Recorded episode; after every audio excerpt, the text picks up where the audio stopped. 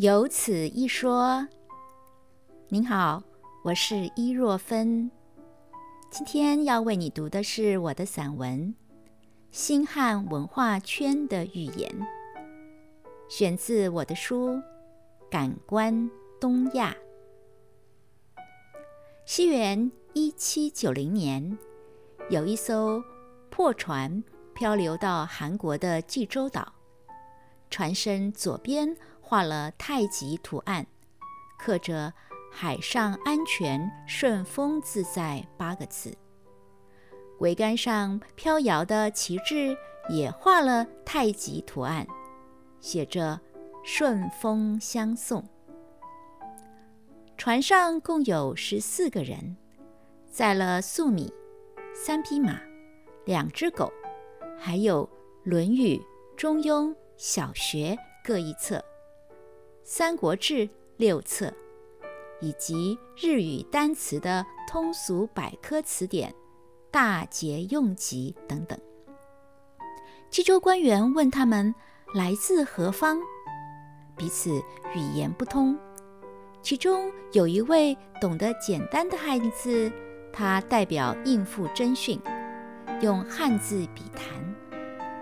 原来他们是从琉球那霸前往宫古岛。收取年贡物，返程途中遭遇风害，偏离航道，因而误闯异国的灾民。出发前祈求的顺风，并没有如愿以偿。还好，笔录问答并没有疑义。这些琉球人在济州得到了衣食的照顾。修复船只，几天以后再度扬起风帆，回到途中。这一则案件记录在韩国的史书《朝鲜王朝实录》和《日醒录》中。类似这样的漂流事例，在古代的公司文书里屡见不鲜。有从日本漂流到中国的舟山。从韩国漂流到台湾的澎湖，从中国漂流到日本的长崎。不幸的海上历险，侥幸的收押遣返。二十世纪初之前，数百年间的东亚海域，如果没有共同的沟通文字，漂流民的生命恐怕深受威胁。我想到。一八七四年，同样从宫古岛返航那霸上缴年贡物，却被台风刮到了台湾东南，和台湾原住民发生冲突的牡丹社事件。汉字不仅仅是文化交流、传播宗教和思想的工具，汉字。是流亡意境的存活护身符。再看看一七九零年那艘琉球船上面装载的书籍，都是贸易的商品。朝鲜的史官说，《论语》和《中庸》有夹注句点，应该是该国之书，也就是并非中国出版，而是琉球的印刷品。另外，时语叫《童子训》，是日本编定五个汉字一句的同盟教化书。像其中“幼时不勤学，老后虽恨悔”这两句，不就正像《三字经》的“幼不学，老何为”吗？一九八六年，法国汉学家。汪德迈教授出版了《The v e n u e Modern Citizen》一书，第二年就被日本学者福谦忠树翻译为《亚洲文化圈的时代》，其后中国学者陈燕翻译为《新汉文化圈》。新汉文化圈显然得自汉字文化圈的概念。从一九八零年代以来，尤其为日本学术界所重视。汉字文化圈涵盖中国、日本、韩国、越南等二十世纪初以前使用汉字作为官方表记符号的地区。由于这些地区大体都尊崇儒家，也被视为儒教文化圈，或是从地理位置上称之为东亚文化圈。汪德迈新汉文化圈的见解其实并不特别新颖，他把使用汉字和使用筷子作为定义汉文化圈的标准。从政治、经济和文化多方面指出汉文化圈的特色和潜力。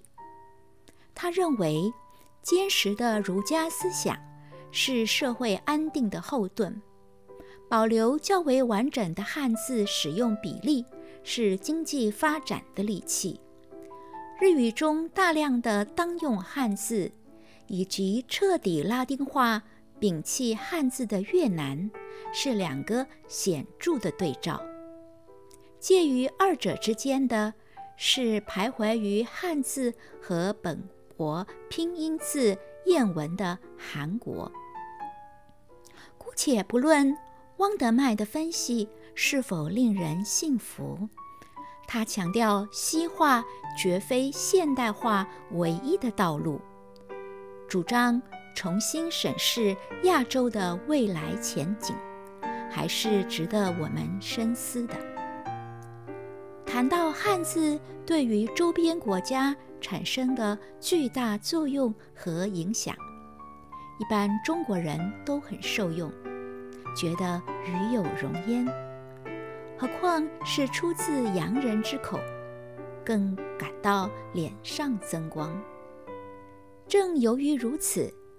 汉字文化圈的提法也被蒙上汉沙文本位主义的色彩，流于狭隘与自大，反而遭受了批判。东亚诸国是否因为使用汉字而成为儒家文化共同体？有没有什么所谓的亚洲价值观呢？在和亚洲其他非使用汉字的文化范围接触的时候，能不能展现自身的普世意义？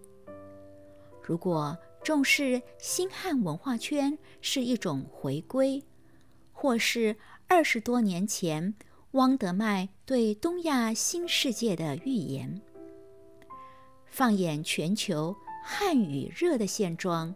或许能够让我们冷静地继续观察，在各国的主体意识和结盟需求的考量之下，两百年前救命的汉字，日本学者子安宣邦教授形容的“不可避的他者”，正考验着原来汉字文化圈领导人的远见和智慧。被汪德迈划入新汉文化圈的新加坡，也是其中之一。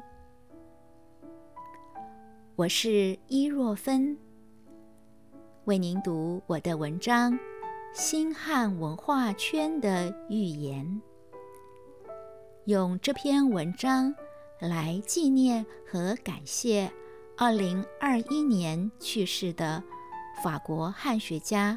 汪德迈教授，选自我的书《感官东亚》。